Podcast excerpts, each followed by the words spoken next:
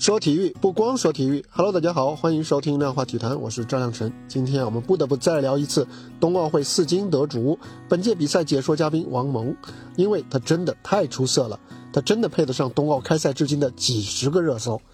站着解说、拍桌子的沉浸式激情和语言的感染力，当然是他给人的最强烈、最直接的感受。但是他的魅力还远远不止于此。昨晚的男子五千米接力半决赛，在还剩下十一圈的时候，中国队的小将李文龙摔出了冰面。当包括解说员黄健翔在内的所有人都在惊呼的时候，只有解说嘉宾王蒙说：“哎呦，踢刀了，踢刀了，没关系，没关系，不用担心啊，因为有踢刀动作。其实我一点不担心，我觉得裁判要按照规则去判罚。”王蒙随后解释了这么判断的原因。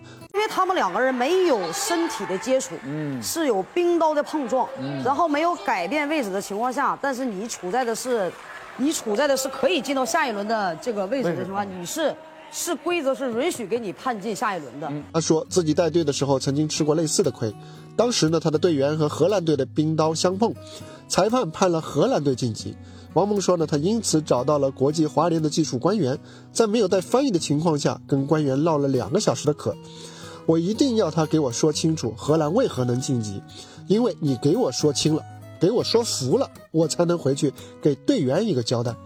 难怪需要解释两个小时。脑补一下，王蒙当时用一口东北口音的英语揪着技术官员打破砂锅的场面，既有喜感，又令人不仅对王蒙认真的精神感到赞叹。昨晚的这场比赛，后来裁判果然是给出了和王蒙相同的判断。我说什么？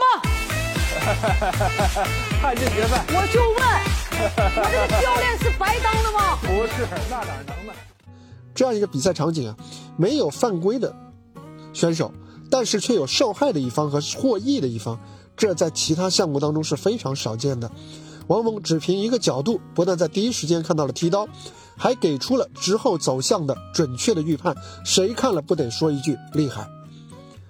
王蒙解说的信号啊，其实他解说的电视信号啊，其实是有一定的延迟的，但是呢，他却靠着自己的专业能力，硬生生的把这个延迟给弥补了，甚至还有所超前，这简直是电视解说史上的一段佳话。而且啊，这已经不是王蒙在本届冬奥会解说当中的第一次做出类似的预判了，已经很多次了。在两千米的混合接力半决赛当中，他是第一时间指出美国运动员阻挡超越犯规。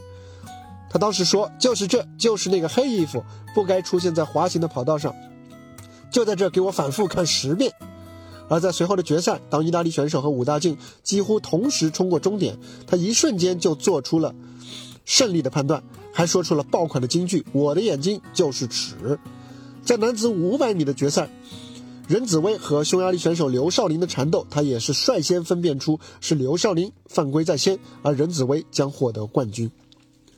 王蒙的专业让人看得放心，看得安心。他的激情呢又极富感染力。他给人的另外一个印象则是考虑很周全。比方说啊，他曾经在解说短道速滑一千五百米四分之一决赛时，一度比较激烈的批评了表现不佳的小将孙龙。但是呢，他很快就意识到孙龙有可能会遭遇网络暴力，所以呢，他马上补充说自己是因为当过他的教练才爱之深责之切。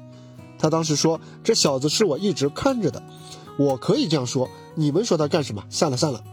孙龙社交网络的评论区果然也是很快就散了散了，很快就恢复了平静。王蒙自己啊，曾经六次打破女子五百米短道速滑的世界纪录，拿过四块冬奥会的金牌，是中国选手当中最多的。算上夏季奥运会，他还是第三位在一届奥运会上摘得三块金牌的选手。尤为难能可贵的是啊，他自己荣耀傍身，却处处为其他运动员考虑。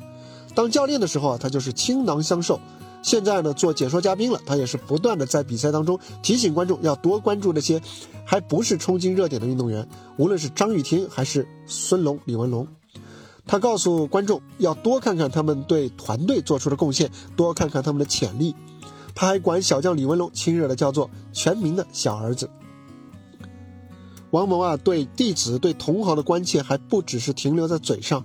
他还有更加具体的实际行动，比如他现在就在做一个面向运动员招募的体育机构，给那些没有成为冠军但是训练多年的退役运动员，来提供再就业的机会。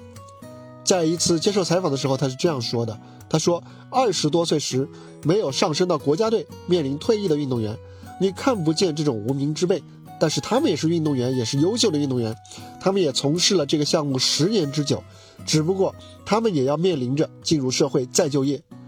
我做的就是退役运动员的故事，我觉得这是我的愿景和使命。”王蒙当解说时表现出来的很多特质啊，其实呢，在他当运动员的时候就已经一以贯之了。在和记者队员们一起吃烤串的时候，他总是那个主动给大家烤串、分发烤串的人。而在训练过后呢，他雷打不动的一项功课就是回自己的房间去摆弄自己的冰刀。